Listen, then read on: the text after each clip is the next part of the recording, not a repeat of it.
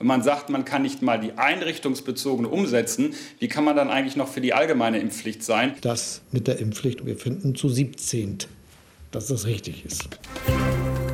News Junkies. Was du heute wissen musst. Ein Info-Radio-Podcast.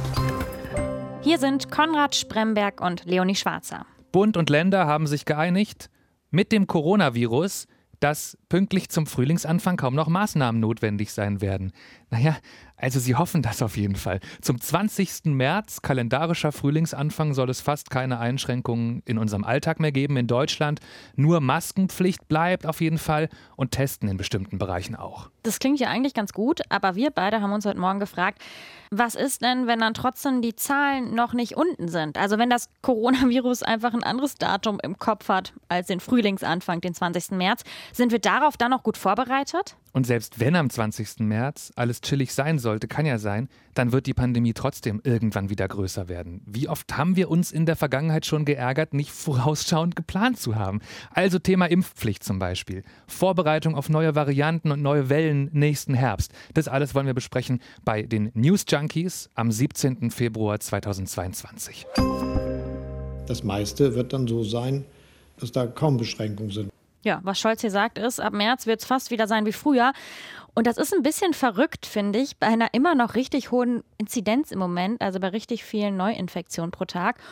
Und wenn wir uns die Corona-Politik so ein bisschen wie im Fußball als zwei Teams vorstellen, dann hat irgendwie Team Easygoing gestern auf jeden Fall gegen Team Vorsicht gewonnen. Wir müssen uns gleich angucken, was das jetzt in der Konsequenz bedeutet für die, für die mittel- und langfristige Zukunft eigentlich. Aber damit wir alle auf dem gleichen Stand sind, auch wenn ihr die Maßnahmenkataloge wahrscheinlich alle irgendwo gelesen, gesehen habt, hier ist es nochmal im Schnelldurchlauf, was die Ministerpräsidenten und Präsidentinnen mit dem Bundeskanzler beschlossen haben.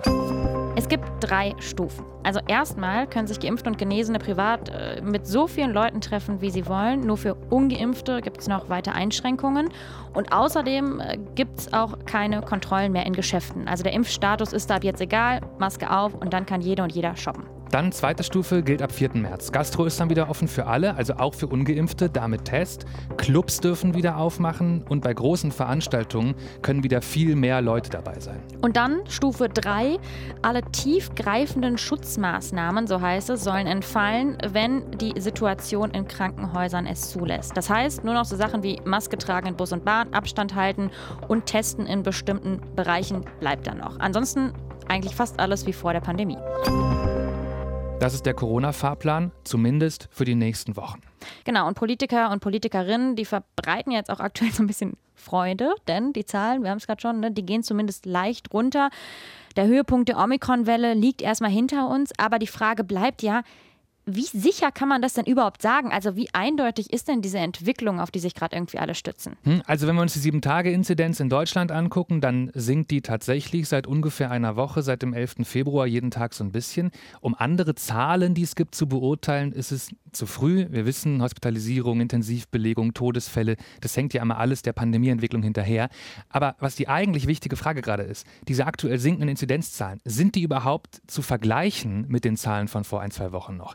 Das elementare Problem ist ja, wir hatten eine ganz schön große Änderung in der Teststrategie in Deutschland am 12. Februar. Genau, denn seit dem letzten Wochenende sind die viel präziseren PCR-Labortests stark eingeschränkt. Also vorher hat man die einfach bekommen, beispielsweise wenn die Corona-Warn-App rot war oder wenn man gerade irgendwie jemanden getroffen hatte, der dann hinterher positiv getestet wurde. Jetzt ist es aber so, PCR-Tests gibt es nur noch, wenn vorher der ungenauere Schnelltest positiv war. Also bestimmte Personengruppen bekommen gar keine PCR-Tests mehr, man wird dadurch weniger Fälle finden. Das mhm. ist so. Sowieso werden, wenn PCR-Tests knapp und schwieriger zu bekommen sind, wahrscheinlich auch mehr Leute darauf verzichten, die es sonst gemacht hatten. Und in Berlin ist das sogar gewollt. Also hier reicht ein Schnelltest inzwischen als Infektionsnachweis aus. Machen andere Bundesländer noch anders. Aber Berlin meldet diese Schnelltests nicht ans Robert-Koch-Institut und sagt trotzdem, das genügt euch als Nachweis. Das heißt, es gibt eine große Lücke, die Berlin alleine dadurch schafft. Und ich glaube, deswegen muss man diese Zahlen vorsichtig beurteilen. Was sagen die Zahlen denn überhaupt aus, ohne diese richtige Vergleichbarkeit? Also wie wahrscheinlich ist denn dann die Trendumkehr überhaupt, ich sage jetzt mal, in echt? Ich glaube, das ist nicht gesichert auf jeden Fall. Also wir wissen einfach noch schlechter als zu früheren Zeiten, wie die Zahlen tatsächlich sind. Ich halte es persönlich für recht wahrscheinlich, dass diese Trendumkehr zumindest leicht da ist. Ähm, Gründe dafür, die ist in ersten Bundesländern schon vor Änderungen dieser Teststrategie sichtbar gewesen. Das ging da mhm. schon los. Das spricht dafür, dass das stimmen könnte. Die entwickelt sich auch seitdem recht konstant. Also du siehst, wenn du dir die Kurven anguckst, keinen großen Bruch da, wo die Teststrategie verändert wurde. Und die Trendumkehr passt ja auch, du erinnerst dich an die Modellierungen, ne, über mhm, die wir mhm. geredet haben ja. vorher schon. Sie passt zu den Modellierungen zum Teil, die vorausgesagt haben, da ungefähr könnte der Höhepunkt der Welle liegen. Also es kommt nicht aus dem Nichts. Unser RBB-Datenteam ist da ja noch vorsichtiger. Die sind so ein bisschen, Sicherheit haben wir eigentlich erst, wenn auch die, die Quote ne, von den positiven Tests sinkt. Ich würde trotzdem sagen, was Politiker, Politikerinnen gerade interpretieren, dass wir den Scheitelpunkt erreicht haben, ich halte es für wahrscheinlich. Okay, dann können wir festhalten, dass der Impuls, jetzt Lockerung der Maßnahmen zu planen, auch erstmal nachvollziehbar und mhm. auch gerechtfertigt ist. Ich würde schon sagen. Mhm. Wobei mich schon trotzdem noch interessieren würde, wie es eigentlich in den Krankenhäusern gerade aussieht. Das ist ja vielleicht noch eigentlich der wichtigere Indikator. Und das hast du recherchiert. Genau, also die Lage in den Kliniken, die ist trotz der hohen Infektionszahlen entspannter als noch vor einem Jahr. Grund dafür ist eben das Impfen, das Boostern und auch die Variante Omikron, die ja milder verläuft als bisherige Varianten. Trotzdem ist die Lage auf den Intensivstationen nach wie vor auch angespannt weil da auch ein wichtiger Faktor hinzukommt. Es fällt nämlich auch viel Personal aus, das mhm. eben selbst Omikron äh, bekommt und dann eben erstmal nicht arbeiten kann. Ja. Und dann haben wir uns eben noch den DV Intensivregister angeguckt. Das ist ja so eine Plattform, äh, wo Krankenhäuser sozusagen selbst eintragen, wie gerade die Lage auf den Intensivstationen äh, ist. Und wenn man sich die Kurve anschaut, wie viele Covid-19-Patienten sind gerade auf den Intensivstationen, dann geht die gerade zwar so leicht minimal nach oben, aber generell ist der Wert oder die Höhe der Kurve noch deutlich niedriger als jetzt im Dezember oder auch letzten Winter. Was natürlich auch damit zu tun hat, dass gerade weniger Menschen sehr schwer an Covid erkranken, was wir schon hatten. Genau. Die Impfstoffe spielen da eine Rolle und die Omikron-Variante. Das bedeutet aber auch, die ganz normalen Krankenhausstationen spielen jetzt eine wichtigere Rolle als vielleicht sogar die Intensivstationen so langsam.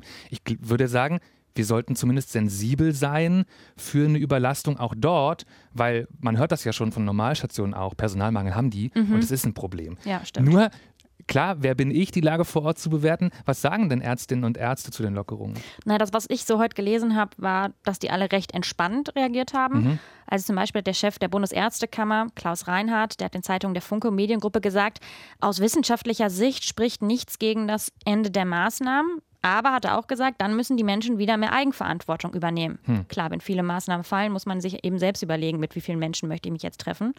Ähnlich hat sich auch der Leiter des DB-Intensivregisters geäußert, haben wir ja gerade schon drauf geschaut, Christian Karagianidis. Der hat gesagt, der Lockerungsbeschluss, der ist verantwortbar.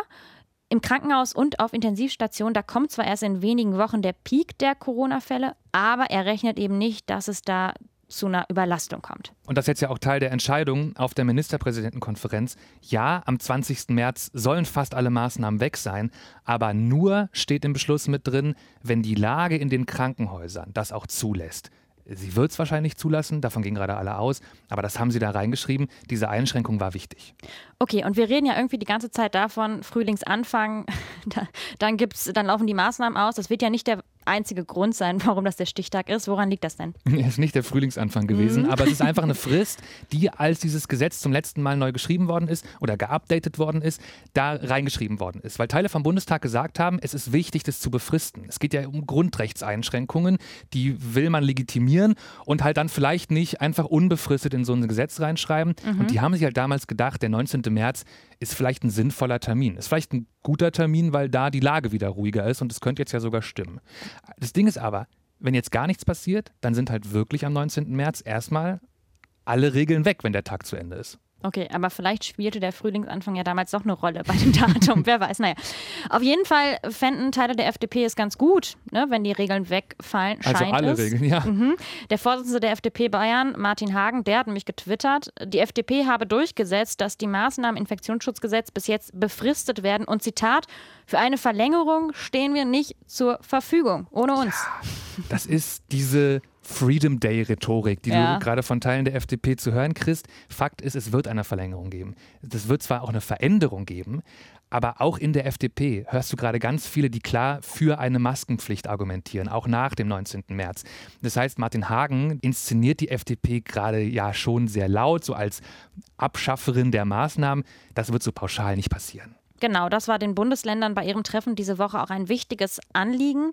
Berlins regierende Bürgermeisterin Franziska Giffey hat gesagt, wenn jetzt reihenweise Maßnahmen gestrichen werden, dann ist es wichtig, dass wir auch über den 20. März hinaus den sprichwörtlichen Sanikasten im Kofferraum haben, der eben sichert, dass wenn ein Notfall geschieht, wir sofort handlungsfähig sind. Also ein Werkzeugkasten Light, so würde ich das jetzt, glaube ich, beschreiben.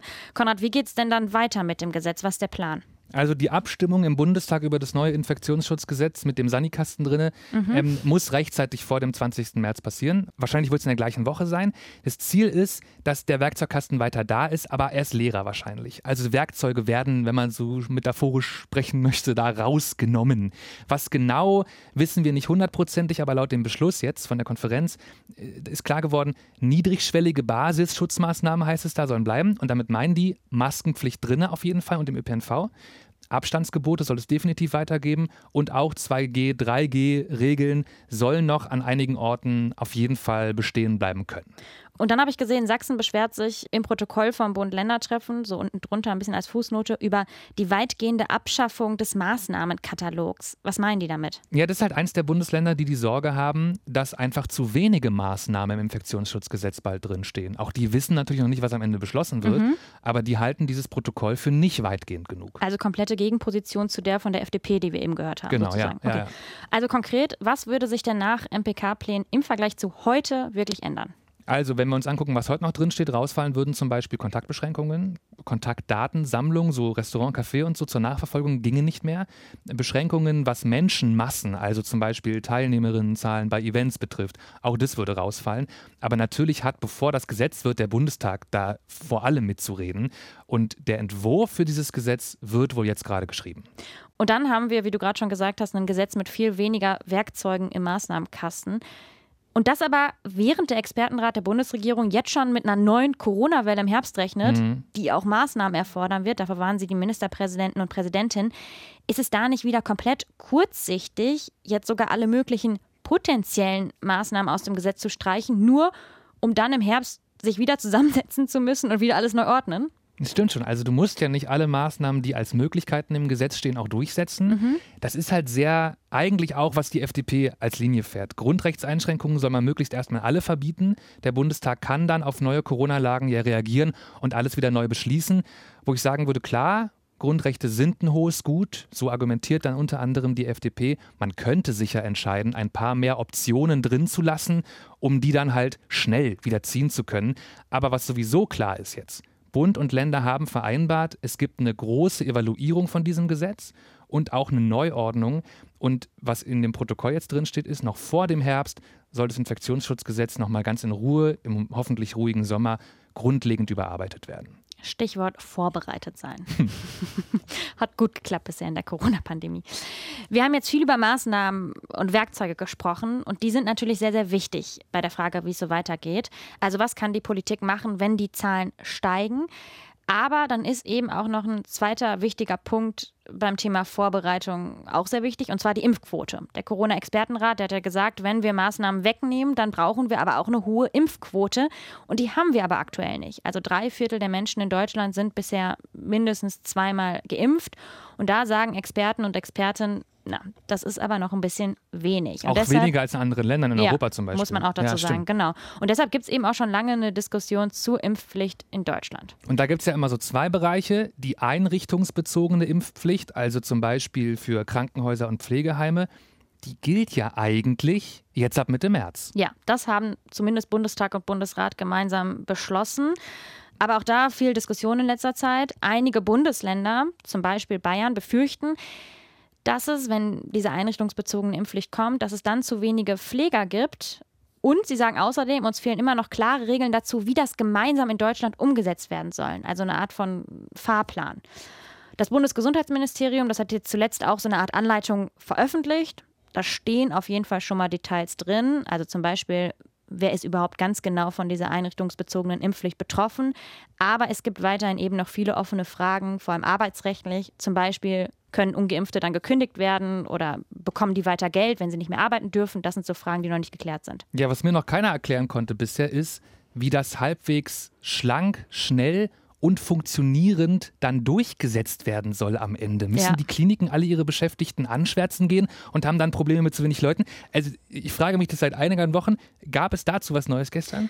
Naja, in dem Beschluss steht, ja, die einrichtungsbezogene Impfpflicht, die kommt, aber die Gesundheitsämter, fand ich ganz interessant, die vor Ort sind, die haben ein bisschen Spielraum dabei, wie genau sie die Impfpflicht handhaben. Mhm, okay. Also, ne, das ist so ein bisschen individuell. Außerdem steht noch in dem Papier ähm, ein Betretungsverbot. Also, dass ein ungeimpfter Pfleger, eine ungeimpfte Pflegerin nicht mehr arbeiten darf, das soll wirklich erst die letzte Stufe sein. Ich habe mir bei der ganzen Sache ein bisschen gedacht, für die Gesundheitsämter ist es natürlich auch echt nochmal viel mehr Arbeit, wenn die jetzt immer einzeln abwägen sollen, was genau mit ungeimpften Pflegern oder Pflegerinnen oder anderen Leuten aus dem Gesundheitsbereich passieren soll. Es ist aber auch schon geil, die beschließen das und dann schreiben so Länder wie Bayern, Sachsen, Sachsen-Anhalt in die Anmerkungen zu der Ministerpräsidentenkonferenz rein. Ja, haben wir jetzt beschlossen, aber wir sehen da so viele Probleme. Vielleicht wollen wir das erstmal doch nicht so ganz umsetzen. Mein Eindruck ist, wenn ich ehrlich bin, so ein bisschen, die haben das für eine schlaue Idee gehalten und jetzt merken sie gerade, fuck, wie machen wir das? Und keiner geht konsequent ja, vor. Keiner weiß ganz genau, wie es eigentlich laufen soll. Ja, Sachsen hat zum Beispiel geschrieben, als wir über die einrichtungsbezogene Impfpflicht abgestimmt haben, da war die Delta-Variante am Start. Jetzt mit der Omikron-Variante gibt es ganz neue Voraussetzungen. Okay, das ist natürlich ein, ein, Punkt. Argument, ja. Also klar, wir haben ja. eine andere Situation jetzt und vielleicht sagen jetzt manche Länder auch, dadurch hat sich unser Standpunkt verändert. Na gut, also einrichtungsbezogene Impfpflicht soll eigentlich wie geplant kommen, nur wie, Umsetzung, Kontrolle scheint immer noch total offen zu sein und manche Bundesländer stehen da gar nicht mehr komplett hinter. Genau, in dem Papier wird auch nochmal darauf hingewiesen, dass sich die Gesundheitsministerinnen und Minister von Bund und Ländern da gerade noch abstimmen, also wie das dann ganz genau ablaufen soll. Und dann gibt es ja noch die allgemeine Impfpflicht, zweites Impfpflichtprojekt, wo noch vielleicht noch mehr Fragen offen sind. Wie ist da der aktuelle Stand?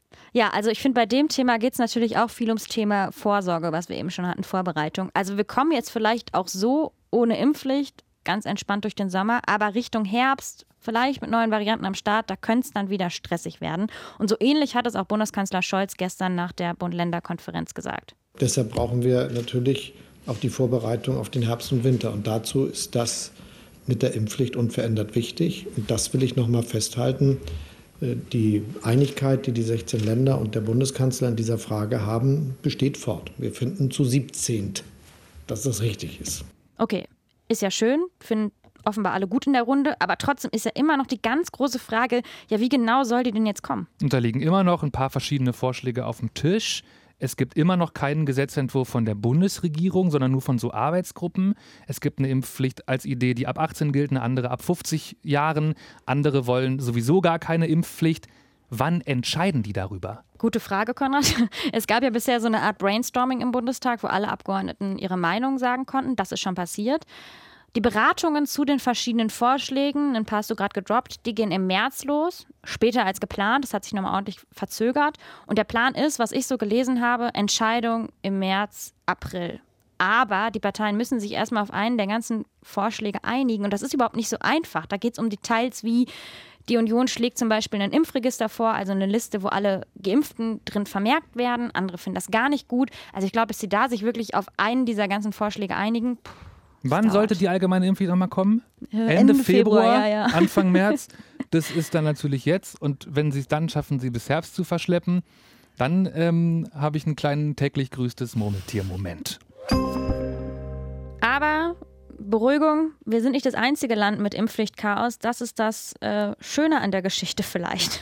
Ja, es ist, also ich finde es wirklich eine verrückte Geschichte. Wir zwei haben einen Podcast gemacht ähm, über die Impfpflicht in Österreich, die super schnell beschlossen war, wo klar war, wie die Regeln sind, mhm. wo wir uns dann überlegt haben, interessant, gucken wir uns mal an, reden wir ja auch in Deutschland drüber. Vorbild haben wir es noch genannt, ne? Vorbild Österreich. Jetzt haben die letzten Tage immer mehr hochrangige Politiker, Politikerinnen in Österreich gesagt, sie finden die vielleicht doch gar nicht mehr so gut. Teils die gleichen Leute, die sie damals gefordert hatten, wobei auch noch mit Delta natürlich. Der Kanzler Karl Nehammer von der ÖVP hat der Kronenzeitung jetzt gesagt, Impfpflicht, die ist auch nur ein Werkzeugkoffer wir werden die Werkzeuge einsetzen, wenn nötig. Dabei gilt die längst. Mhm. Also ist es nicht so, dass die aktiviert oder nicht aktiviert wird, die gilt längst, die wird nur noch nicht, noch nicht umgesetzt. Nehammer sagt weiter, eine Kommission von Experten könnte dann irgendwie entscheiden, vielleicht ist es ja doch nicht das richtige Mittel. Fun Fact an der Stelle, diese Kommission gibt es noch gar nicht, die er meint. Und wir haben ja in dem Podcast auch, weißt du noch, über die Impflotterie gesprochen. Ja, das war 500 so, ja. Euro für jedes zehnte, ja. jeden zehnten Menschen, der sich impfen lässt. Das war wahnsinnig viel, ne? Wir haben gedacht, die wow. sowieso schon gestrichen, okay. ist längst gestrichen, weil die nämlich niemanden gefunden haben, der das umsetzt. Okay. Und deswegen wird dieses Geld jetzt gespendet. Also ist ja auch gut, dass gespendet wird. Ich ja, will gar nicht negativ aber, aber alles, worüber wir da geredet ja. haben, ist jetzt irgendwie weg.